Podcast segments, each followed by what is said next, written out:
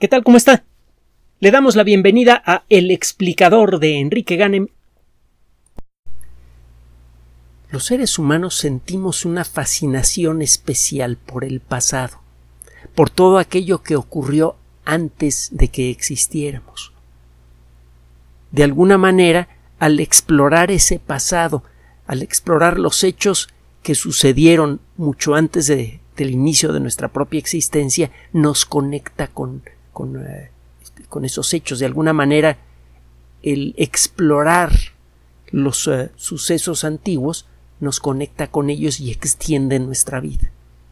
Es uno de los muchos motivos por los cuales mucha gente eh, siente una profunda curiosidad por el pasado de su propia familia, por el pasado de su propia ciudad, de su país, y es por esto que desde hace ya prácticamente dos siglos de manera sistemática, muchas personas se dedican a estudiar el pasado de la vida.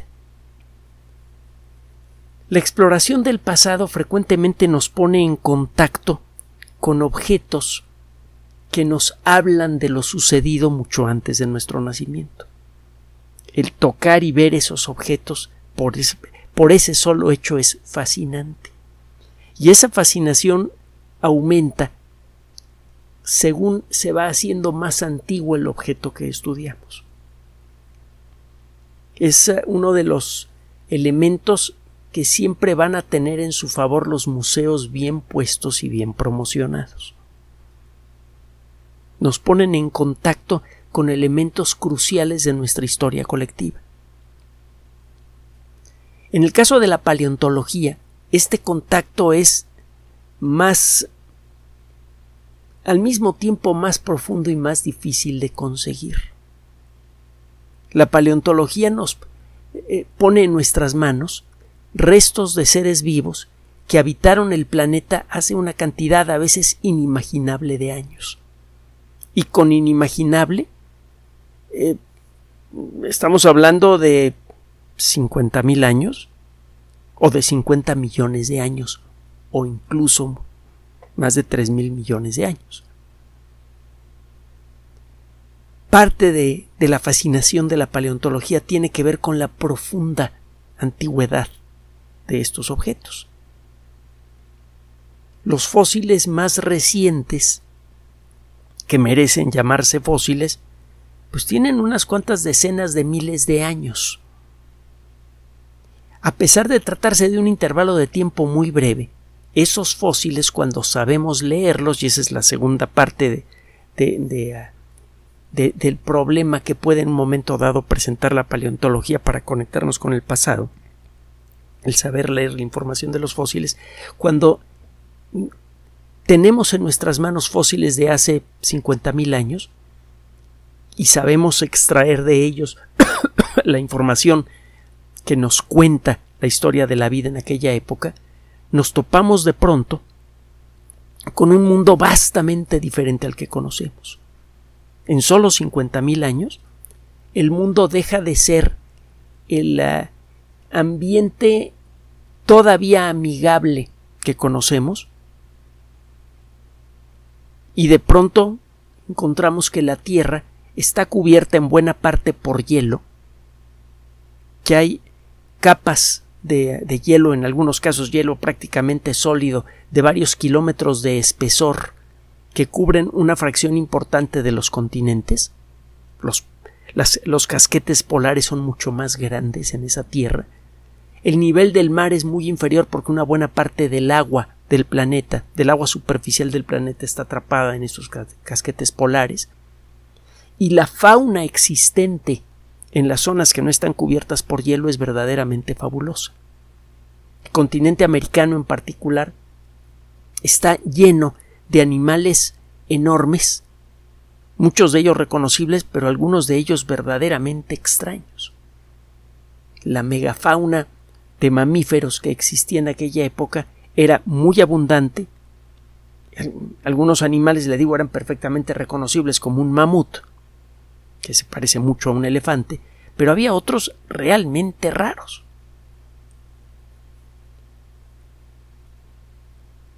A mayor antigüedad mayor es la diferencia que hay entre los ambientes cuya historia nos relatan esas rocas y los seres vivos que en ellas se encuentran. Hay organismos que conocemos como fósiles desde hace más de un siglo y apenas en estas fechas hemos aprendido a interpretarlos. Vaya, hay animales que, que estábamos reconstruyendo de cabeza, que lo que creíamos que eran sus patas resultaron ser sus espaldas, de lo extraños que son. Y los climas y la historia general de lo que era la Tierra en aquella época es realmente curiosa. los fósiles nos narran la historia en la que eh, los continentes en su continua danza acabaron uniéndose en un extremo de la Tierra y formaron un supercontinente gigantesco. Los fósiles también nos narran la época en la que ese supercontinente se rasgó y durante miles de años hubo erupciones volcánicas continuas no muy diferentes a la serie de erupciones que hay en la actualidad eh, a mucho menor escala en Islandia. Esos fósiles nos cuentan historias verdaderamente extraordinarias y al mismo tiempo estas historias son frustrantemente incompletas. El encontrar eh, fósiles es algo relativamente fácil si sabe dónde buscar y tiene un poco de paciencia. El problema es la increíble duración del tiempo. ¿Cuántas veces hemos comentado esto? Un millón de años involucra repetir cien veces toda la historia de la civilización que tiene como diez mil años de existir. Imagínese usted eso. Y eso es un millón de años. En algunos casos usted puede tener rocas como estas que tengo aquí enfrente que tienen 500 millones de años. Los fósiles que se encuentran allí nos narran una historia que es enloquecedoramente antigua. Y el problema es que las condiciones que se necesitan para que por accidente se fosilice un organismo y peor aún, que se fosilice todo un entorno, todo, toda una fracción de un ecosistema, eh, no se dan con facilidad. En todo momento, en alguna parte de la Tierra, y esto ha sucedido así desde hace mucho tiempo, se están dando las condiciones para que se formen fósiles. El problema es que estos terrenos en donde se están formando fósiles van a ser cubiertos por otras rocas. Y bueno, en la actualidad mucha de la historia que nos falta por conocer de la vida se encuentra atrapada bajo centenares o incluso miles de metros de rocas en lugares que ni siquiera sospechamos. Eso por un lado. Por otro lado, el lento movimiento de los continentes, el vulcanismo activo de la, de la Tierra y muchos otros factores, la erosión, van destruyendo estos sitios eh, fosilíferos cuando algunos de estos sitios tienen la suerte de eh, seguir existiendo en nuestra época, a veces sucede un, fenómeno verdaderamente desesperante. Aparece en algún ah, lugar, por ejemplo, en, algún corte producido por un río o en un corte de carretera. en, cualquier lugar donde queden expuestas rocas de una cierta época, comienzan a aparecer fósiles en rocas frágiles que son destruidas rápidamente por la erosión. Si usted no tiene la suerte de caminar por allí en el momento apropiado, esos fósiles simplemente se pierden, cuando menos para la ciencia. Y esto es, eh, le digo, terriblemente desesperante para los paleontólogos porque a pesar de que ya tenemos un panorama bastante decente de cómo ha sido la evolución de la vida, cuando menos en los últimos 500 millones de años, 540 millones de años que fue cuando aparecieron los primeros fósiles abundantes de organismos multicelulares, lo cierto es que tenemos pedacitos de esa historia. Vistas en perspectiva, eh, vistos en perspectiva, estos pedacitos realmente generan una imagen bastante coherente, aunque sea muy general, de lo que ha sido la evolución de la vida. Pero si eh, hace usted una gráfica de los fósiles que tenemos en abundancia, que nos presentan un panorama razonablemente completo de un momento del tiempo en estos 540 millones de años. Y eh, en esa gráfica va generando marquitas que nos digan, mira, de lo que era el mar hace tantos millones de años, conocemos este yacimiento fósil que nos da, nos pinta una historia de 10 millones de años de lo que fue la vida en los mares tropicales de una cierta época en la historia de la Tierra, por ejemplo, del Cámbrico. Si usted hace esto, usted encuentra que la historia está llena de huecos. De hecho, hay más huecos que eh, narrativas razonablemente completas y detalladas de la vida. Lo demás son interpolaciones. Eh, nuestra perspectiva es, le digo, bastante completa, bastante coherente, pero esencialmente lo que tenemos son unas, unos cuantos puntos de información objetiva de la historia de la vida y lo demás es un vacío. Confiamos en la narrativa sobre la evolución de la vida porque entre otras cosas esta, la eh, tiene usted por ejemplo un sitio fosilífero de hace 410 millones de años y otro de hace 380 millones de años. Usted puede estimar cómo fue la evolución de varios grupos de organismos en ese intervalo en el que usted no tiene fósiles. Si más adelante aparece, por suerte, algún yacimiento que narre la historia de ese mismo ecosistema, por ejemplo el fondo marino, en el intervalo desconocido, y encuentra usted que los fósiles que aparecen allí corresponden, cuando menos en términos generales, con lo que nos imaginamos como consecuencia de esa interpolación, entonces usted empieza a confiar más en la narrativa sobre el origen de la vida. Usted dice, a ver, aquí, en esta etapa de la historia de la vida, había vertebrados que tenían el tamaño de un dedo meñique, no tenían boca y tenían otras características. Y en estas rocas que son 50 millones de años más jóvenes ya encuentro peces con aletas, todavía la boca es fija, no tienen mandíbulas, pero ya tienen esto, esto, esto, esto, esto.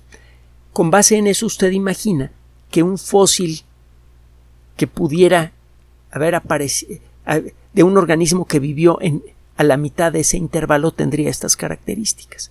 Si más adelante alguien encuentra rocas más o menos de esas, de esas fechas, usted empieza a buscar fósiles de vertebrados y si los encuentra, va se va, a hallar que esos fósiles se corresponden con lo que nos imaginábamos que iba a ser la evolución de los vertebrados en ese intervalo.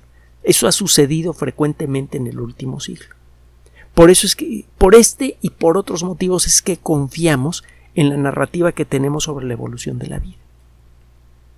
Pero eh, es importante para que pueda usted entender la nota que apareció en Nature Ecology and Evolution recientemente. Por eso es, es, importante que le quede usted claro que lo que tenemos del pasado de la vida incluso de los últimos 540 millones de años. No, es muy, muy difícil encontrar rocas que, estén, eh, que tengan una antigüedad que las coloque en algún punto de ese, intervalo. Eh, a pesar de que le decía yo que conocemos muy bien ese intervalo, eh, la mayor parte de nuestro entendimiento se basa en unos cuantos retratos, en unas cuantas fotografías en roca de lo sucedido en distintos ecosistemas. A esto agréguele usted que no puede usted escoger el ecosistema que aparece representado en un sitio fosilífero. Normalmente, cuando encuentra usted un sitio lleno de fósiles, pues ese sitio se corresponde a un, a un lugar eh, en el mar. En el mar se dan continuamente circunstancias que favorecen la creación de fósiles. Es más fácil encontrar fósiles marinos que fósiles terrestres, en términos generales.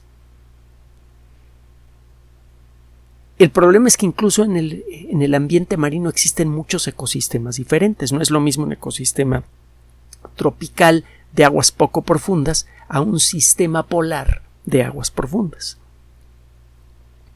Entonces va usted llenando poco a poco los huecos que hay en nuestro entendimiento de la historia de la vida, sabiendo que lo que, que por mucho que trabaje usted siempre lo que va a tener en las manos es un esquema de la evolución, no una narrativa realmente completa. El resto lo vamos a tener que llenar con base en nuestro entendimiento de genética, de ecología y de otras disciplinas. Todos los días, en algún lugar de la Tierra hay alguien picando piedra y sacando fósiles. Y todos los días vamos llenando pequeños huequitos en ese entendimiento. Pero la labor es de nunca acabar.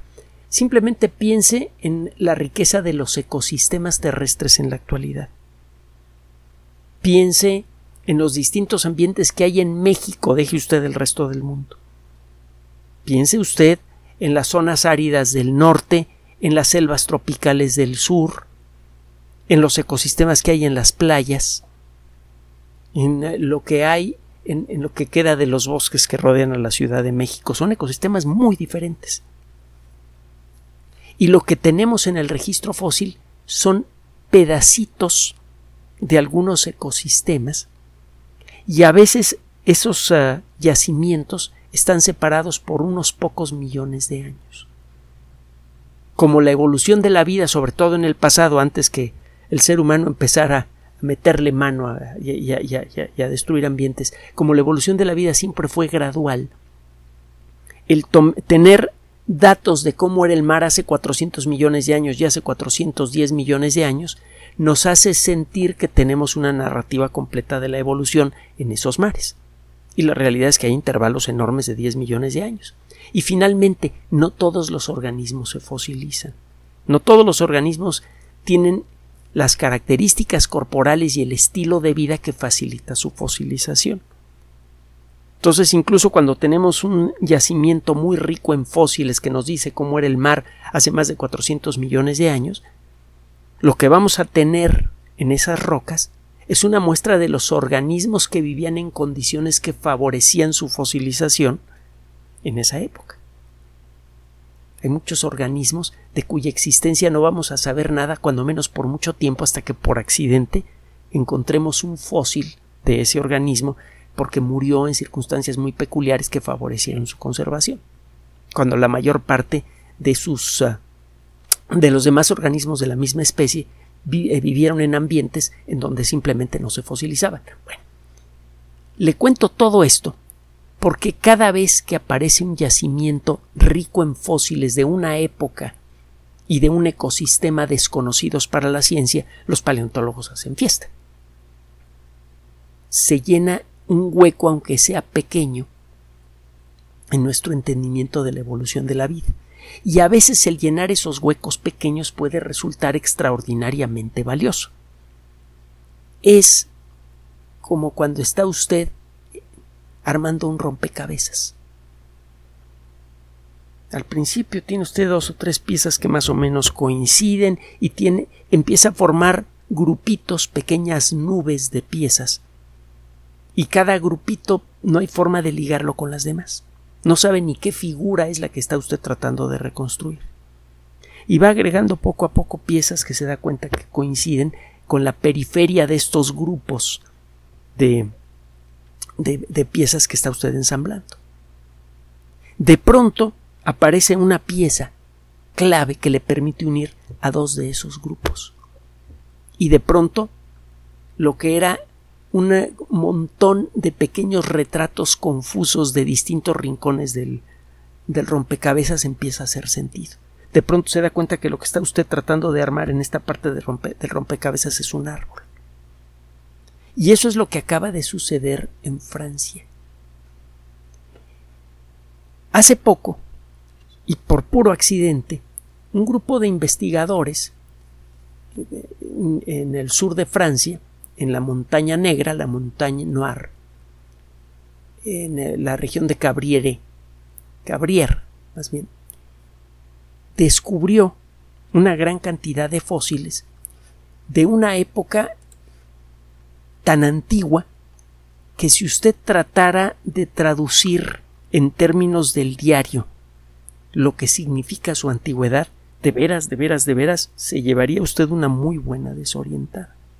El solo tratar de imaginar el tiempo que ha pasado desde el origen de civilización hasta nosotros nos hace sentir eh, el, mismo, el, mismo aturdimiento, la misma inquietud que se siente cuando ve usted una, eh, un gran acantilado. La distancia parece interminable. El imaginar lo sucedido hace más de 480 millones de años es algo verdaderamente generalmente ese tipo de intervalos de tiempo es tan grande que no hay forma de imaginárselos. Pero cuando logra usted, con la imaginación y el entendimiento, empezar a sentir lo que significa ese intervalo de tiempo, el resultado es verdaderamente apabullante. Es un océano de años, un océano interminable de tiempo. Estos investigadores encontraron más de lo que se llaman 100 ensambles de fósiles. Cuando usted tiene suerte de encontrar una zona fosilífera y no un fósil aislado, usted generalmente encuentra grupos de organismos, grupos de organismos que vivían juntos y que fueron atrapados, por ejemplo, por un deslave de lodo en el fondo del mar. Estos organismos quedaron cubiertos en un momento por este, eh, por este deslave en el fondo del mar y queda entonces preservada no solamente la, eh, no solamente queda preservado el organismo mismo, sino también su entorno. ¿Con qué otros organismos compartían el lugar? Eso es un ensamble. El encontrar un solo ensamble de fósiles es eh, es difícil, sobre todo fósiles con esa antigüedad.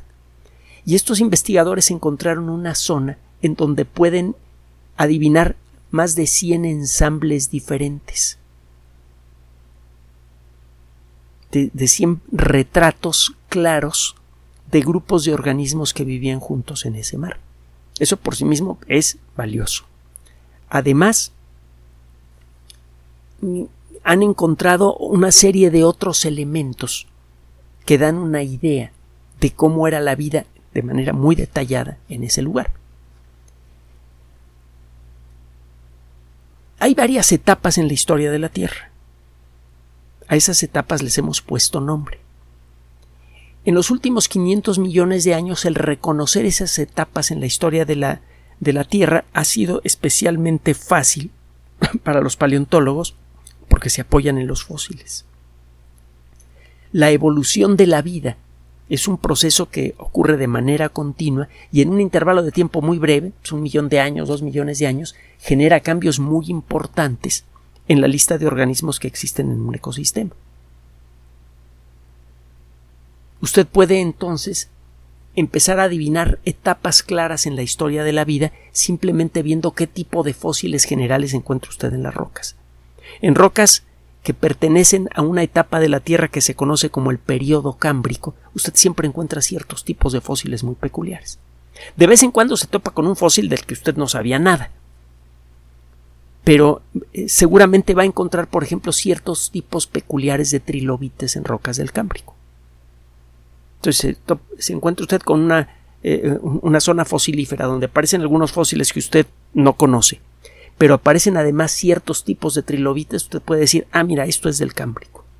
Esto luego lo puede usted confirmar haciendo estudios más elaborados, más lentos, basados en materiales radioactivos naturales que le permiten decidir la edad de la roca. Sabemos que a lo largo de los últimos 500 millones de años han ocurrido varias etapas reconocibles en la evolución de la vida y en la evolución de, de los ecosistemas terrestres y de de la geología de la Tierra y les hemos puesto nombres. Hablamos de una etapa grande en la historia de la vida que eh, involucra como 300 millones de años que se llama la era paleozoica, la era de la vida antigua. Luego viene la era mesozoica, la era de los dinosaurios, la era cenozoica, la, era de los mamíferos, en términos muy toscos. si usted estudia la historia temprana de, de, la vida en estos 540 millones de años, si usted estudia el Paleozoico, usted puede reconocer varias subetapas del Paleozoico. Los períodos Cámbrico, Ordovícico, Silúrico, Devoniano, Carbonífero, Pérmico. Y si usted estudia con detalle alguna de estas etapas, la puede dividir en otras subetapas.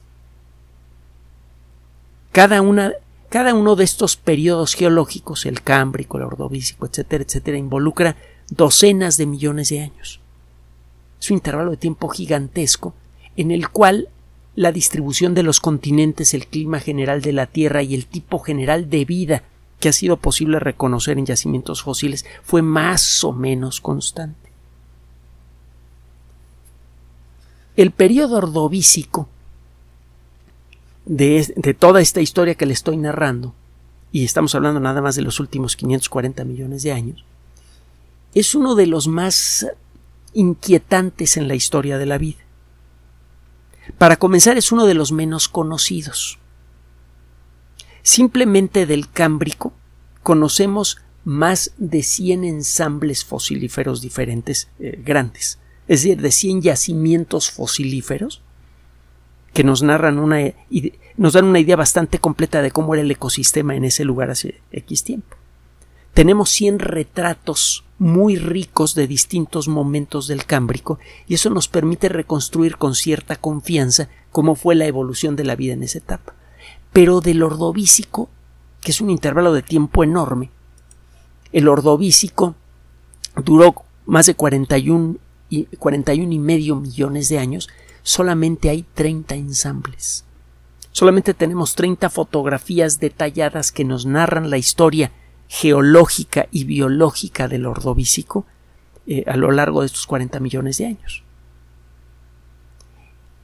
Sabemos que durante el ordovícico sucedieron eh, muchos eh, momentos cruciales en la historia de la vida. Por ejemplo, fue durante el ordovícico que aparecieron los primeros peces verdaderos. Fue durante el ordovícico que se dieron las bases para la invasión de la Tierra, algo que empezó a suceder en el siguiente periodo geológico, el silúrico. Sabemos que ocurrieron grandes etapas de creación de, montañas. Esto generó cambios climáticos importantes. Ya sabe que alrededor de las montañas altas siempre hay, hay, nubes, hemos explicado en otras ocasiones por qué. Eso genera muchas lluvias, y, caída de nieve, eso genera mucha erosión, lo que libera muchos minerales cruciales para la vida de las rocas de esas montañas, que acaban llegando al mar por medio de los ríos. Sabemos que en el Ordovícico eso sucedió de manera muy importante, y eso aceleró en mucho el proceso de evolución de la vida. Los vertebrados que ya existían al principio del Ordovícico y que eran animales parecidos a gusanitos de unos pocos centímetros de largo, cambiaron mucho durante esta etapa aparecieron los primeros vertebrados hechos y derechos, los primeros organismos que reconoceríamos como peces. Los primeros vertebrados los podríamos bien confundir con un gusano. Muchos de los grupos de organismos importantes recibieron un empujón evolutivo especialmente importante durante el Ordovícico y la evolución del clima y de las y de la geología del Ordovícico eh, eh, fue especial, fueron especialmente acelerados en esa época. Nos interesa mucho entender el ordovícico porque podríamos entender mejor cuál es la dinámica de evolución de los ecosistemas. Y hemos dicho en muchas ocasiones que nos interesa mucho conocer eso para poder entender mejor a los ecosistemas terrestres y poder protegerlos mejor de nuestro propio pillaje. Antes de que nos los acabemos y nos lleve las, nos convirtamos usted, usted y yo y toda la especie humana en un campo de fósiles. Bueno. Entonces el ordovícico es una etapa crucial de la historia de la Tierra y es una etapa poco conocida. Además, lo poco que conocemos del ordovícico involucra eh, campos fosilíferos en aguas tropicales. Entonces tenemos unos pocos retratos, como 30 retratos detallados de lo que ha sido la evolución del ordovícico y en la mayoría de los casos se trata de retratos eh, eh, naturales tomados en, ah, zonas ah, tropicales. Desconocimos cómo era la evolución de la vida en otros ecosistemas. Esto acaba de cambiar gracias a este trabajo, que aparece publicado en Nature, Ecology and Evolution. El trabajo, que puede usted leerlo libremente en Internet, describe una serie de organismos que ya eran conocidos para la ciencia, muchos de ellos, describe varias especies nuevas y describe un ambiente excepcionalmente dinámico. El ecosistema de lo que se conoce como la biota de Cabrier, es decir, eh, una biota es una colección de organismos que vivían juntos y que aparecen descritos o, que compartían el mismo ecosistema y que encuentra usted eh, eh, fosilizados en el mismo lugar o cuando menos en lugares equivalentes. Usted puede encontrar un grupo de fósiles con características muy peculiares en un lugar del mundo y luego en otro lugar del planeta puede encontrar otro campo de fósiles con características muy similares que sabe que vivieron más o menos al mismo tiempo. Ambos grupos de organismos pertenecen a la misma biota, a la misma lista de especies generales. La biota de Cabrieres de Cabrier, perdón, eh, involucra a, grupos de organismos que ya conocemos, los trilobites, los eh, eh, quelicerados, los lobopódidos, todos son grupos de organismos que la ciencia conoce desde hace, en algunos casos, más de un siglo. Lo que llama la atención es que esta biota era especialmente abundante la cantidad de fósiles que, aparecen en este lugar es muy elevada. Era un ecosistema excepcionalmente productivo. Eso por sí mismo pues, es muy interesante porque eh, encuentra usted de pronto evidencia de zonas especialmente ricas en, fósiles que en el pasado eran obviamente ricas en vida y que por lo tanto tenían un ecosistema muy dinámico y los ecosistemas dinámicos generalmente son generadores de evolución. Es en ese tipo de ambientes en donde aparecieron, por ejemplo, nuestros primeros ancestros, y me refiero a los primeros vertebrados. Bueno, eso entonces es muy interesante. Pero lo siguiente interesante, y esto es especialmente interesante para la paleontología, es que hay motivos para creer, y muy buenos motivos para creer, que las rocas de este lugar se formaron en el océano Ártico. Se trata de un ecosistema prácticamente del más perdón, del Antártico. Estaban muy eh, las rocas de, de Cabrier cuando se formaron estaban muy cerca de lo que ahora es el Polo Sur. Claro está, en aquella época el continente antártico no estaba allí. Recuérdese que los continentes se mueven. La enorme variedad y cantidad de fósiles que se encuentran en este lugar viene a generar nuevos enigmas para la, la, paleontología.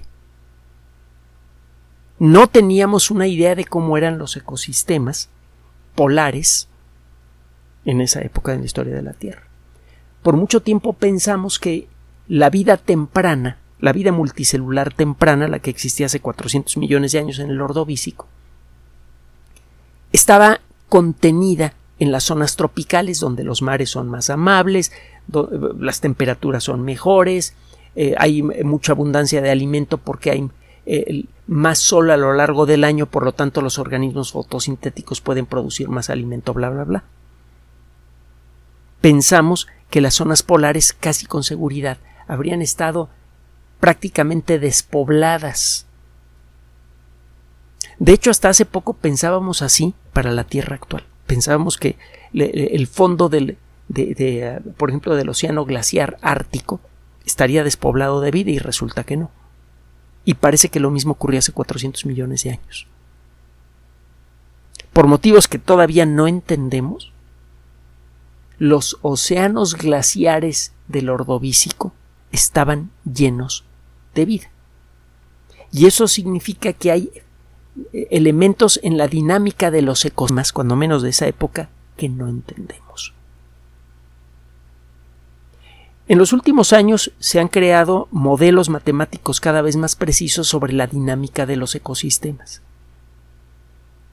Y continuamente tenemos que corregirlos gracias a descubrimientos realizados en el mundo actual, cuando, por ejemplo, algún submarino de investigación descubre nuevos ecosistemas de mar profundo en puntos en donde se supone no deberían existir y también continuamente tenemos que ajustar estos modelos cada vez que ocurre un descubrimiento como estos, del pasado profundo de la vida. Es importante que tenga usted en mente que muchas de las de las propuestas que hace la ciencia sobre lo que se debe hacer para proteger un ecosistema dependen de esos modelos. Así que cualquier corrección que se le pueda hacer a esos modelos tiene alcances sociales. En la actualidad, el mayor peligro para la continuidad de nuestra especie para el siglo siguiente, estamos hablando de un solo siglo, está en la afectación que le estamos haciendo a los ecosistemas terrestres. Para poder corregir esa afectación necesitamos, entre otras cosas, conocer su dinámica. Resulta mm, al mismo tiempo extraño y lógico darse cuenta que muchas de las claves que necesitamos para corregir esos modelos y tener una mejor idea de cuál es la dinámica de los ecosistemas está en descubrimientos como estos. Como decíamos al principio de esta cápsula, el reconocer nuestro propio pasado cambia mucho nuestra perspectiva de nuestro presente. Es por esto que enseñamos o deberíamos enseñar la historia a las nuevas generaciones, para que se den una idea de en dónde están parados. Uno no puede caminar hacia adelante si no sabe en dónde está uno parado. Por eso es importante el estudio de la historia de nuestro país, de nuestra colectividad, etc. Y lo mismo pasa para el colectivo humano. El entender la historia de la vida es crucial para poder planear nuestros siguientes pasos pasos que si damos de la manera apropiada podrían llevarnos en camino a las estrellas. Gracias por su atención. Por sugerencia suya tenemos abierto un espacio en Patreon, el explicador Enrique Ganem, y en PayPal, el explicador patrocinio por los que gracias a su apoyo sostenemos este espacio. Puede usted descargar gratuitamente estos audios en formato MP3 en Spotify y en iTunes como El Explicador sitio oficial y en SoundCloud como El Explicador. Recuerde nuestras redes sociales de siempre, Twitter Enrique-Ganem y en Facebook Enrique Ganem sitio oficial, El Explicador y los grupos que usted ya conoce. Gracias.